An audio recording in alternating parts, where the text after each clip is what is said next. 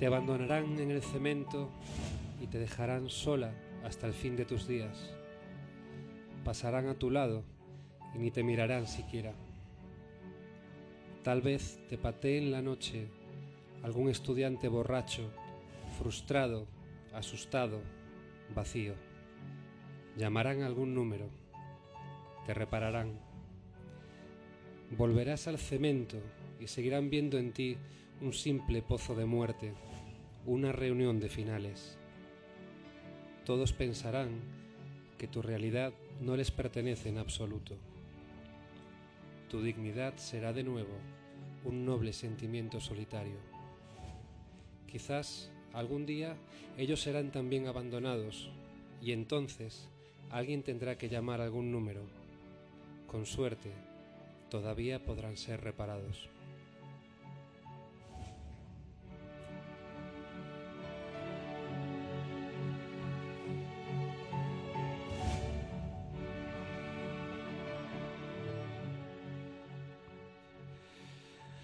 Me tienes que ayudar a salir de este momento porque no sé muy bien cómo se hace esto.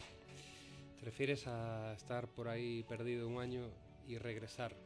Efectivamente, esto de los años sabáticos tiene cosas positivas y otras no tantas. ¿Qué les voy a decir a los músicos, no? Sí, te voy a decir que, que hay una cosa positiva que es eh, regresar, eh, digamos, con la mente despejada, pero también es verdad que regresas un poco oxidado, ¿no? Eso es la incertidumbre de eh, ¿volverán a salir las cosas como salían anteriormente en el pasado? Probablemente no, Gracias. pero probablemente salgan mejor. Es como cuando un músico os, eh, os enfrentáis a esa primera noche estrenando canciones, ¿no? Ese primer Bueno, concierto de gira. O sea, o- imagínate que me dices, arrancas tú recitando un poema. O sea, que decir que yo soy músico al fin y al cabo, ¿no? Eh, bueno, creo que yo soy muy de tirarme a la piscina y, y creo que en cualquier caso siempre es positivo eh, parar, reflexionar. Así que a pesar de estos primeros nervios normales, y si no, te diría casi que, que ¿Qué está pasando aquí? casi te diría que si no lo sientes, que no sé, quizás algo falla ahí en tu cerebro, ¿no? O sea, creo que es una buena señal. Pues nos vamos a tirar a la piscina, nosotros, todo el público de Café La Palma, que está de nuevo reunido eh, siguiendo El hombre que se enamoró de la luna, de la mejor forma posible, porque tenemos ese margen de seguridad que invitados como los que tenemos esta noche, esta tarde-noche, vamos a hacer un, un programa especial. Porque, señoras y señores, tenemos el placer de anunciar a Joel López como primer invitado de la temporada.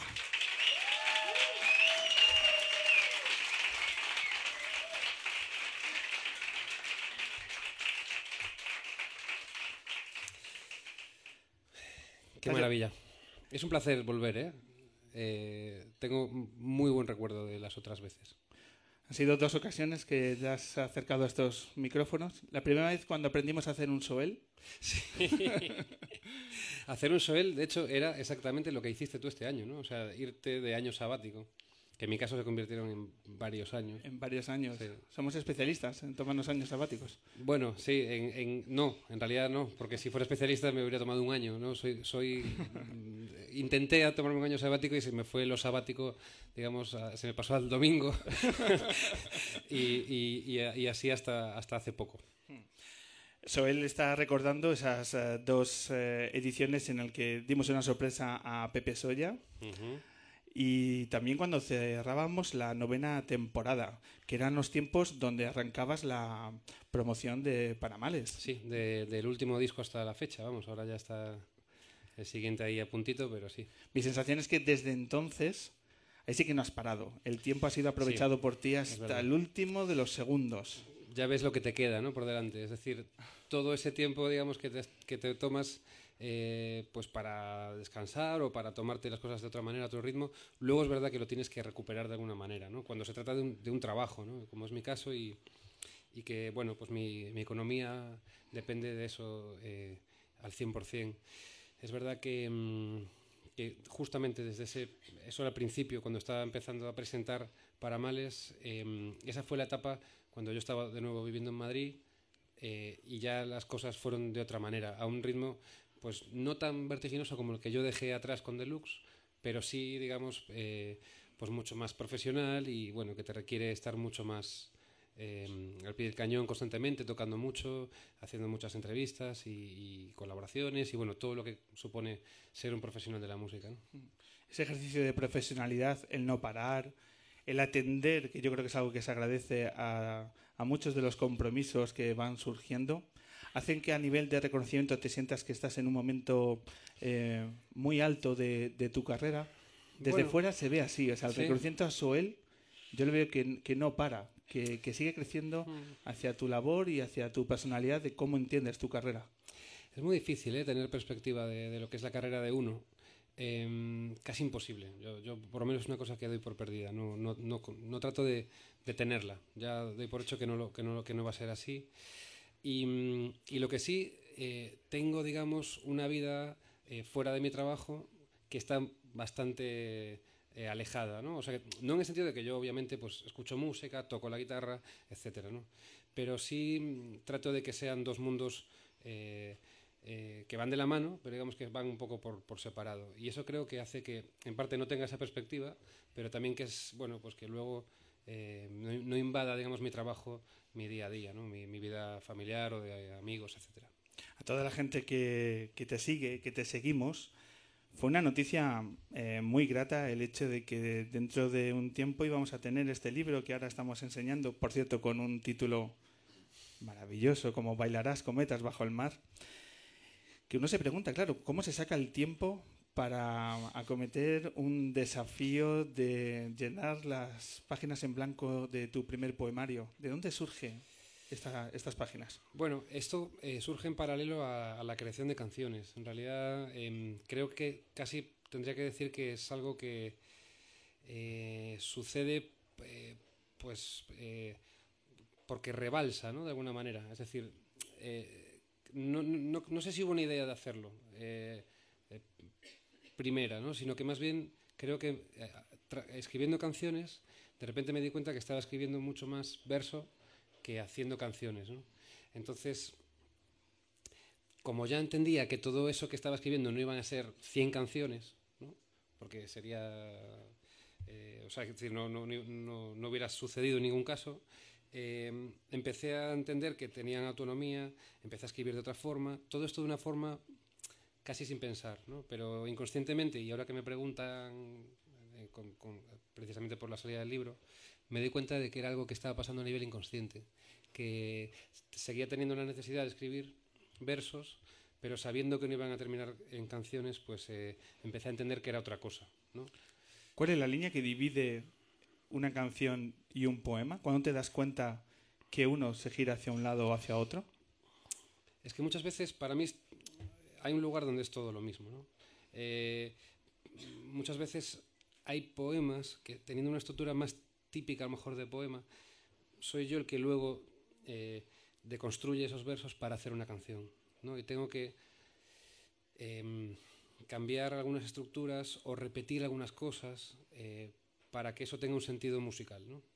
Em, y a veces me pasa, bueno, al revés no me pasa nunca, es decir, nunca tengo que cambiar unos versos para convertirlos en poema. ¿no? Em, supongo que, que hay un lugar común donde, bueno, pues una, un- un- una canción y un poema puede ser lo mismo. No quiere decir que siempre lo sea, ¿no? Es decir, hay poemas que sería difícil llevarlos al formato de canción y viceversa. Hay canciones que no, no tienen, no sé, me imagino, pues creo que cantar se puede cantar cualquier cosa, ¿no? O sea, casi puedes abrir la, la guía de teléfonos y, y ponerte a cantar y son canciones, ¿no? Sin embargo, no sé si funcionaría. De hecho, no creo que nadie lea la, la guía telefónica, ¿no? Como, como, como quien lee un libro de poesía, vaya. Isabel, ¿la poesía intimida? O sea, ¿la poesía desnuda más que una canción?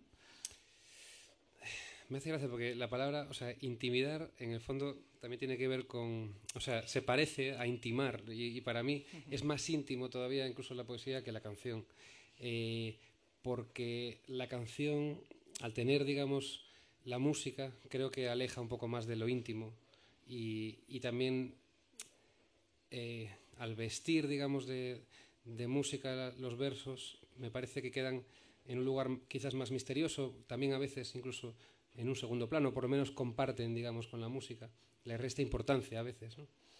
Sin embargo, aquí va, va a pelo, ¿no? Es como si fuera eh, te sientes más desnudo. Y entonces sí, sí que mostrarse tan íntimo intimida un poco. y, y, hay que, sí que hay pudor, pero también creo que yo ya a estas alturas pues asumo, digamos, ese reto de, de, mostrar lo que yo hago. ¿no? Es verdad que, es, que en algunos casos eh, creo que muchos poemas de este libro son casi algo que tuve dudas en, en, editar. O sea, decir, no, tenía tan claro que debía ser algo de interés común. No sabía si, si, lo sería, de hecho. Todavía no lo sé. Cuando, cuando lo lees, eh, notas que muchos de los textos están dirigidos a tu gente más cercana. Claro. ¿no? Eh, ese, hay un ejercicio ahí como diciendo, no sé si tendría que estar leyendo esto, ¿no? Como diciendo, nos estamos metiendo en la parte más personal de Soel que lo está despojando aquí en, en, unos versos. Lo que pasa que yo creo que en ese sentido es como las canciones. Al final da igual si, eh, si, si, si se lo estaba escribiendo a, a, tu padre, a tu pareja, a un ex amigo, a un... Eh, yo creo que nos quedamos al final con la, con la síntesis de la emoción, ¿no? Es decir, compartimos yo creo que esa emoción. Eh, cada uno le pondrá el nombre que quiera, ¿no? si yo hablo de mi tío, pues otro pensará en su tío, o, a lo mejor ese sentimiento lo puede trasladar a una relación de amistad o, a un hermano, ¿no? Entonces yo creo que, mm, que, eso es lo que yo pienso cuando, cuando entiendo que, que esto se puede editar, ¿no? Pero, pero también tengo mis dudas, la verdad, no te voy a engañar y las primeras eh, sensaciones, el feedback que te está llegando. Por ejemplo, me preguntaba si, si el libro te está acercando a un nuevo público. O sea, no solo es la gente que te sigue durante tantos años, sino que la poesía te abre una puerta a conocer eh, tu obra de personas que a lo mejor están ajenas a la actualidad musical y de pronto. Bueno, eh, es verdad que hay, un, hay gente que le gusta la poesía y no le gusta tanto la música, ¿no? O sea, las canciones, no necesariamente. Y sí que estoy notando que hay gente que, de hecho me dice, yo me compré tu libro pero no tengo ninguno de tus discos. Y me sorprende. Luego hay gente que me, que me ha dicho incluso que le gustan más mis letras que mis canciones. Entonces también entiendo que este libro pues a lo mejor le interesa. Y luego quiero pensar que también hay gente que, que acercándose a este libro se puede acercar incluso a la poesía, ¿no? a, a, leer, digamos, sin, sin necesidad de, de acompañamiento musical. Pero vaya, en cualquier caso, em, es mi realidad. Yo, o sea, a mí me sale, lo, edito y, ya está. ¿no? No, primero pensé que, el interés iba a ser básicamente, y creo que es así, de la gente que me sigue como músico, porque obviamente em, creo que hay gente escribiendo poesía que lleva toda la vida dedicada, em, digamos, plenamente a eso. Y, que probablemente esté contando cosas más interesantes o incluso más sofisticadas o como quieras entenderlo, pero más, digamos, lleva más tiempo en eso y, perfilando ese, eso, ¿no? un estilo, etcétera. Pero vaya, creo que mm, hay que entenderlo también como, como el pomario de un, de un, compositor de canciones, ¿no? que de repente, pues, bueno, le, le, eh, les, decir, le, rebalsan esos versos y, bueno, ¿por qué no editarlos? ¿no? Cuando dicen poeta, giras la cabeza. ¿Te sientes no, reconocido? No, no, no. La verdad es que te decir, la giro, pero no dejo de girarla. O quién, quién, ¿no? no, em, entiendo que, que, hay un acercamiento en la poesía, que esto, eh, aunque no quiera, en muchos casos, muchos de, estos versos son poemas, ¿no? Pero no es mi intención ser un poeta, mi intención es seguir siendo un cancionista. Em, que bueno pues también he hecho vídeos videoclips o he hecho em, hasta un programa de radio ¿no? y no me considero alguien que se dedica a eso, un especialista, digamos, eh, un comunicador en ese sentido. Pero, mm, pero vaya, que, que, sí, que en principio no, digamos, no me considero. ¿Quién te puso el anzuelo para que este libro fuese realidad? Pues Belén Bermejo, que es la, la editora de, de, de, Espasas Poesía, y me hizo la pregunta del millón, claro. Hay, hay hasta un poema dedicado a ella. Em, me dijo si, si, tenía, me dijo, claro, mm, pues... Eh, entiendo que con las canciones que escribes, pues no sé si tienes cosas a lo mejor que podríamos... En principio, de hecho, yo entendía que iba a ser un libro con mis letras. Y, claro, me hizo la pregunta em, adecuada. Me preguntó si tenía cosas. Y yo, la respuesta fue sí. La, la, pregunta quizás es, ¿y alguna vez te planteaste editarlo? Y la respuesta en principio fue no, de hecho. Le dije, no, no me planteé editarlo y no sé si quiero editarlo. Y bueno, ella la verdad es que es... Eh, em, creo que es mm, bueno la, principal culpable de que este disco haya salido. O sea, que si alguna vez te sientes eh, que estás, digamos, eh, invadiendo mi intimidad, es por culpa de ella, en realidad. Llamamos a teléfono aludidos a ella, ¿no? Ya podemos darlo. Si ordenásemos todos los poemas en el tiempo, eh, ¿dónde nos llevaría el más antiguo? ¿De qué, de qué época estamos hablando que está aquí Mira, te, te, voy a contar el proceso. desde que me lo ofreció Belén, yo seguí escribiendo, como siempre, y... Mm, y con la motivación de la posibilidad de editar el libro, es verdad que escribí quizás algo más, ¿no? Eh, pero estuve mirando eh, poemas que tenía o canciones sin música, en, eso, sobre todo en aquellos casos, desde el 2001 más o menos, o 2000 o algo así. Y fue un trabajo horroroso, porque me encontré, primero, muchísima mierda, o sea, cosas horribles, y no quiere decir que esto sea maravilloso, sino que para mí eso todavía era peor, ¿no? O sea, era como los primeros eh, acercamientos a, eso que a lo mejor empezaba a dejar de ser estrictamente una canción. Y, mm, al mismo tiempo eh, me reencontré también con etapas de mi vida que tenía un poco, mm, bueno, pues eh, llenas de polvo, que no sé, que no sé si, si me apetecía especialmente desempolvar y, con, las que, con las que, bueno, me reencontré a través de los versos. Y de todos esos años, desde el 2000 hasta el 2015, eh, saqué al final, pues a lo mejor 10 poemas nada más. Sin embargo, el resto son todos de 2016 y 2017. O sea que decidí, digamos, no mirar mucho al pasado, en parte em, porque me parecía que, bueno, que no me iba a sentir muy, muy cómodo, ¿no? Pero hay cosas, hay cosas antiguas que, que, bueno, en algunos casos hasta retoqué alguna cosa y, y traté de que tuviera un sentido dentro de esta Y que se acaban mezclando con esos poemas más, más Sí, pero básicamente un, poemario actual, o sea, de mis últimos dos años. Soel, cuando se edita un libro de poesía, eh, ahora, en, ahora, en estos tiempos, en este país, ¿dónde se coloca la palabra éxito? En el hecho de hacerlo, supongo, ¿no? Eh, que en mi caso ni siquiera era una intención, eh, eh, no había una intención previa, pero supongo que el éxito es escribir en, tu casa, en, tu intimidad, que eso te haga sentir bien y el éxito total es que haya, aunque sea solamente una persona en algún lugar, que lea un verso y eso le reconforte. Creo que es algo que solo puede hacer bien, ¿no? Eso pasa con todas las artes, ¿no? creo que son bueno, es una forma de... Incluso con algún programa de radio, también te diría. Sí, efectivamente.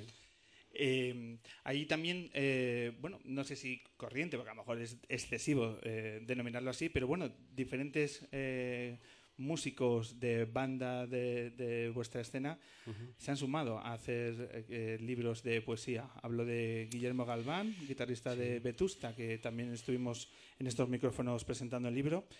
Ricardo Lezón de McEnroe, que también publica libros maravillosos. ¿Te gusta esta unión de música y, poesía, pero a, la hora ya de editarlos y de afrontar el reto de sacar esto? Sí, y, de hecho yo creo que a mí hasta me anima un poco. yo, leí el libro de Guille, em, no el de Ricardo, porque de hecho me dijo que estaba eh, agotado, que, sí, es, complicado. Y entonces, bueno, pues nada, ya di por hecho que no podía conseguirlo. Me, quedé, me quedo con las ganas, porque todavía tengo Aún tengo la esperanza de, poder leerlo, pero, pero vamos, sé que no es fácil. Em, lo que sí, eh, hablando con Ricardo, eh, concretamente de ese periodo donde yo estaba viendo si editarlo o no, él me animó a hacerlo. Él me dijo que, que a él le había, le había pasado exactamente igual, había sentido las mismas dudas y que luego se sintió muy bien ¿no? al editarlo. Entonces dije, bueno, pues eh, fue una de, las, de esas, bueno, de esas bueno, esas personas que ayudaron a que, a que este libro pues, al final viera la luz. pero vamos, eh, insisto, Belén fue la principal culpable. Acostumbrado como estás después de tantos conciertos en tan diferentes eh, ciudades y países, de escuchar tus canciones, en, el público, de corearlas. E imagino que en ocasiones no escuchas tu propia voz, sino a la gente escuchando las canciones. Eso le pasaba a los Beatles porque no había monitores, pero ahora te escuchas.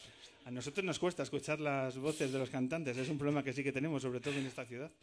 Pero, ¿cómo llevas el hecho de escuchar tus poemas en las voces de, terceros? Especialmente bien, ¿eh? Cuando empezamos eh, hace un mes o así la promoción del libro, eh, me tocó tuve la suerte de poder eh, escuchar eh, mis versos, eh, mis poemas declamados o recitados y me, siempre me gustó, siempre me pareció bonito. De hecho, ya que alguien se haya animado a hacerlo, me parece la hostia. Pues creo que te va a gustar lo que tenemos a continuación. Porque vamos a escuchar los versos de Soel López en músicos que se han atrevido a decir, venga, yo le pongo voz a los versos de Soel. Y lo hemos hecho con, tenemos dos ejemplos. Uno, y por cierto, lo primero es agradecer a, a estos dos grupos que se han, se han, han tenido la osadía de decir, venga, eh, os ayudamos a esta oferta. La primera nos vamos a ir a Granada, nos vamos a ir con Andrés, cantante de Niños Mutantes, Qué maravilla. que nos ha dicho que recitar eh, es la primera vez que lo hace, de las primeras veces, pero como es para Soel, Qué esto hay que hacerlo. Pues muchas gracias, Andrés. ¿Vale? Así que esto es Andrés, cantante de Niños Mutantes, recitando Secreto. Secreto. Hoy me ofreces un regalo, me cuentas un secreto, un trozo de tu carne, un balde de tu pozo profundo. Yo te prometo guardarlo, cuidarlo, mimarlo, aprender de él, acariciarlo y nunca jamás contarlo, nunca jamás cantarlo, nunca siquiera declamarlo. Hoy me regalas un secreto y yo te prometo para siempre olvidarlo.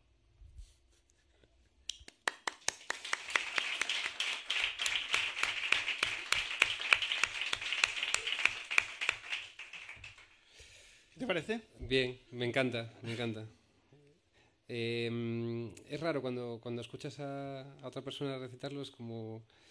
eh, ¿Es menos tuyo? Sí, es menos tuyo y, y también es bonito ver cómo la otra persona lo entenderá a su manera, ¿no? Y no sé qué, en qué estaría pensando Andrés, pero, pero me parece muy interesante, sobre todo el hecho de compartir, ¿no? Creo que al final uno hace eh, canciones o poemas para precisamente para comunicarse con, con- con su entorno, con el mundo. Y, y bueno, cuando hay un feedback, cuando esto sucede, ya sea en forma de aplauso, en forma de mm, comentario, o que aún encima pues eso, te, te, te puedan versionar o recitar, eh, me parece, vamos, que, que ya es, se ha establecido esa comunión y eso ya es un éxito.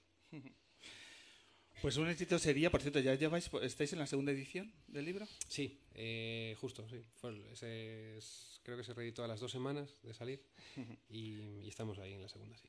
Pues hay gente que empieza a pedir, a solicitar, a demandar que a ver cuándo el, el libro, tus poemas saltan al charco. Porque el siguiente grupo es de tu querida Argentina, Mira tú. Desde Buenos Aires. Desde Buenos Aires nos hemos puesto en contacto con Lucía Cuesta, que es una de las dos componentes de Muna. Ah, claro, Lucía, sí, sí. ¿Y cómo llegasteis a Muna? Bueno, el hombre Luna no cuenta sus fuentes, Joel. Jolín, el Nosotros hombre luna, ¿eh? en un año sabático hacemos cositas. Ah, ¿ves? Al final trabajaste. Hice, Mira tú. hice algo, hice algo, pero que no lo... Pero en otro plan, ¿no? en otro plan, como Claro. diciendo, si sale, sale, y si no, Qué maravilla. el mundo sigue girando.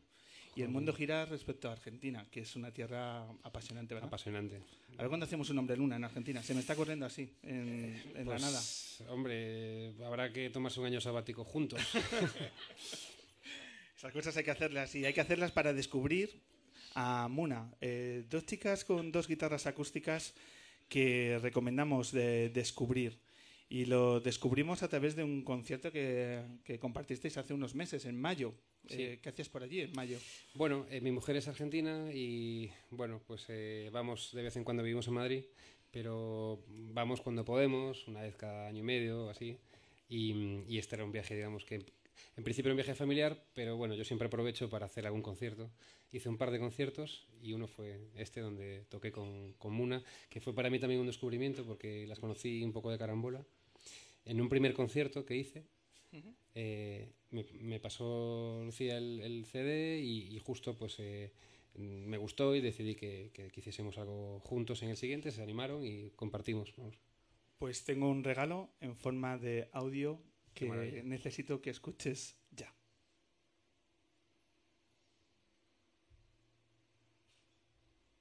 Hola, ¿qué tal amigos del hombre que se enamora de la luna? ¿Cómo están? Desde Buenos Aires los saluda Lucía. Sí, En nombre de Muna. ahí. Quiero agradecerles por esta hermosa invitación. Querido Joel, ¿cómo estás? Felicitaciones por este estreno. Nuestra admiración crece y crece cada día más. Esperamos que pronto lleguen las ediciones de Bailarás Cometas Bajo el Mar aquí a la Argentina. Ahora vamos a darnos el gusto de recitar uno de tus poemas. Soy. Quien soy se esculpe cada día entre mi maleza con una hoz afilada que busca tallos secos y olvidados. Una escultura que se descubre en el barro. Un cuchillo atravesando las tinieblas. Quién soy es una duda que se va desnudando en un maletero repleto, en el polvo bajo la cama. En cicatrices secas de infinitas ramas, en todo lo que fui, en todo lo que pude cabalgar. Quién soy no es lo que digo que soy, ni lo que dicen de mí, ni lo que dictan los espejos de la conveniencia. Lo que soy está clavado como una estaca en la tierra y va muriendo cada día por encontrar la semilla, tratando de no perderse por las serpientes más enredadas de la inconsciencia.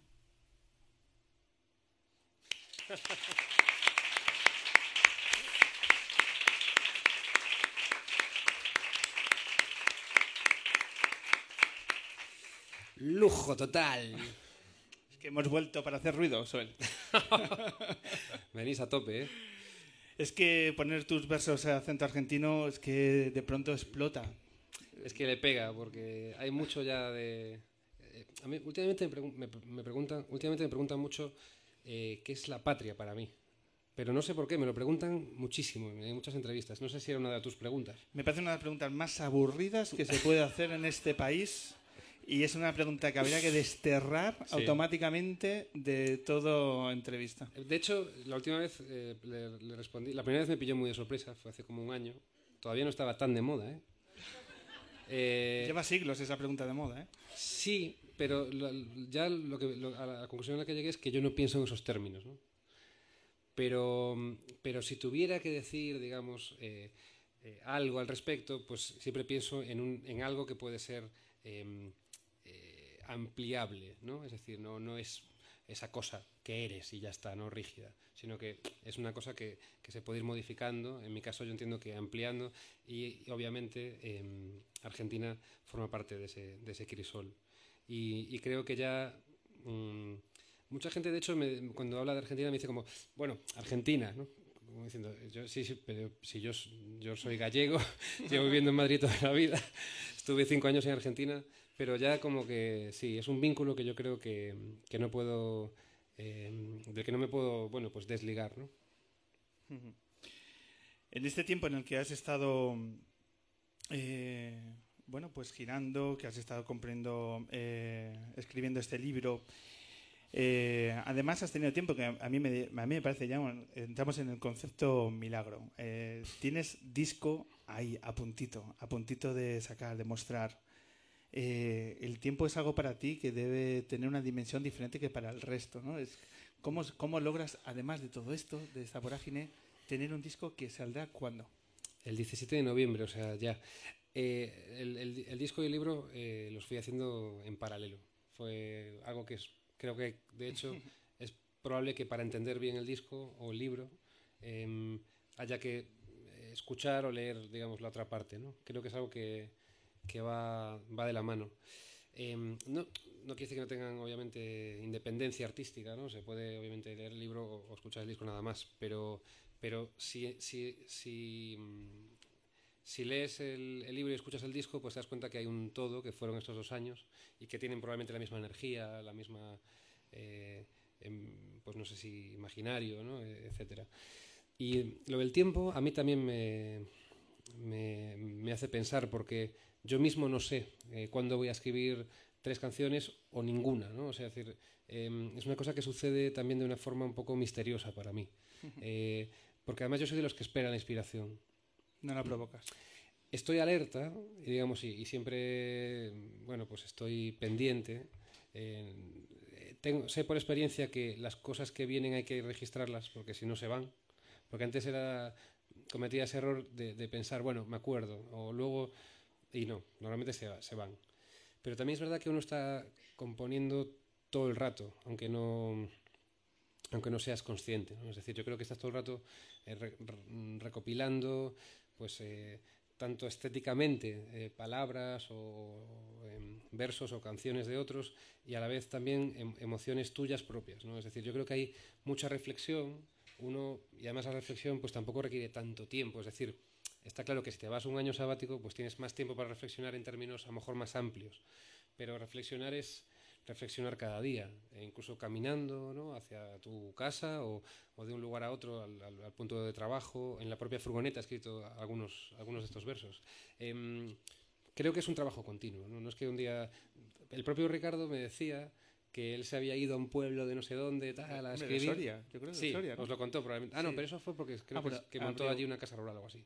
Pero ese fue a escribir supuestamente Ah, a una casa, no sé si en el sur de, no sé si en Málaga o dónde, y dice que no escribió nada. ¿no? O sea, como que basta que digas, bueno, este mes me voy a ir, me voy a quedar una casita, no sé qué, ahí con vistas al mar, y te quedas así en blanco y, y no escribes nada, ¿no? Y sin embargo, al final, yo trabajando muchos otros años, pues he escrito eh, un montón de cosas que ya te digo, que a lo mejor si me planteo hacerlo, pues no, no lo hago, ¿no? A lo mejor hasta me da un poco de vértigo. Así que bueno, El título del disco es sueños y pan, con la producción de Ángel Luján, sí, de nuevo. de nuevo. y, des- y más profundamente, porque en Paramales se incorporó, digamos, a, a- a una primera producción que, que había empezado yo por mi cuenta, y en este disco, desde el primer momento, desde la primera maqueta, desde la primera versión primaria de las canciones, estuvo Ángel, estuvimos codo con codo. Echó una mano Charlie Bautista, que también se pasó, hizo algunos arreglos y contribuyó, digamos, más allá de haber tocado en algunas canciones, y bueno, He visto que has traído tu guitarra, Sí. pero como el público lunero ha venido a escuchar poesía, yo no sé si la gente quiere escuchar dos canciones del nuevo disco de Soel. ¿Lo hacemos? Vale, pues voy a presentar una canción nueva Por supuesto. Que se llama Insomnio y voy a hacer una canción ya, digamos, del disco anterior para hilar un poco, para hacer que haga de puente.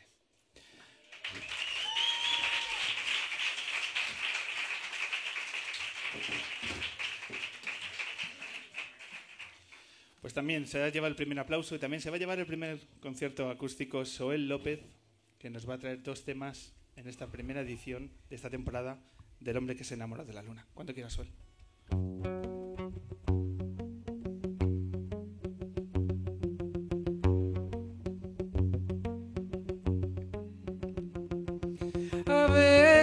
Me quedo despierto por las noches y me siento culpable por alguna extraña razón. Quizás porque te veo a mi lado, durmiendo como un ángel, sin necesitar absolutamente nada más. Y me enredan pensamientos laberínticos y extraños que emborrachan las agujas de mi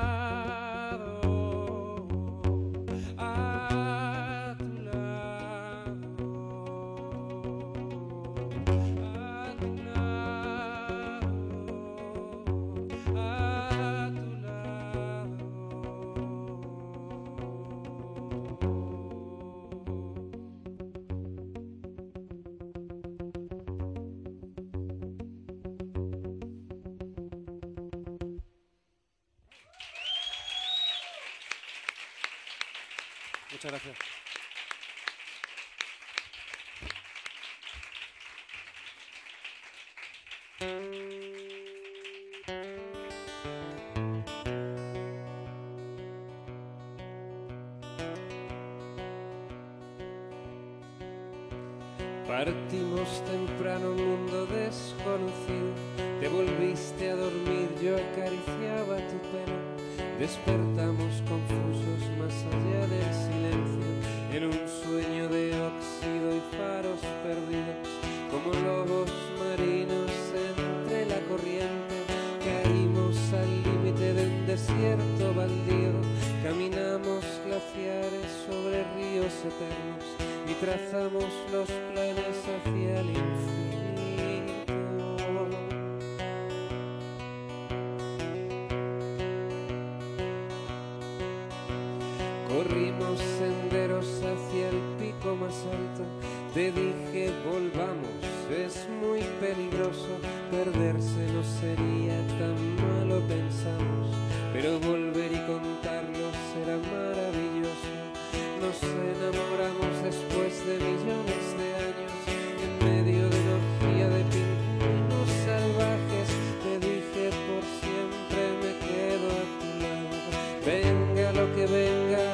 Pase lo que pase.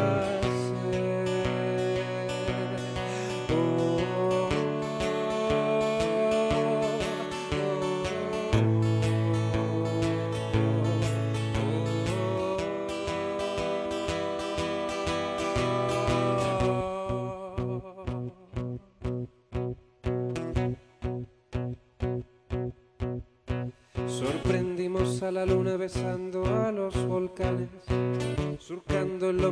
serpiente de fuego en un barco cargado de presente y futuro.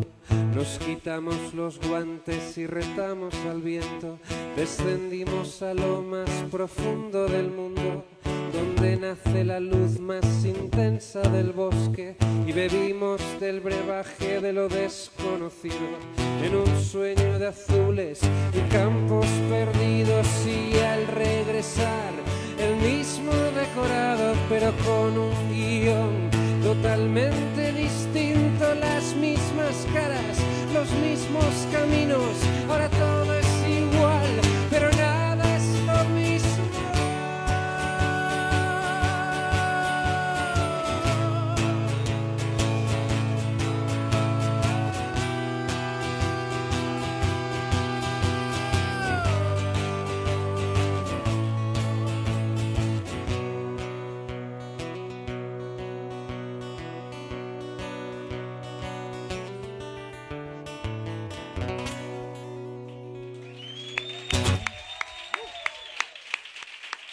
Muchas gracias.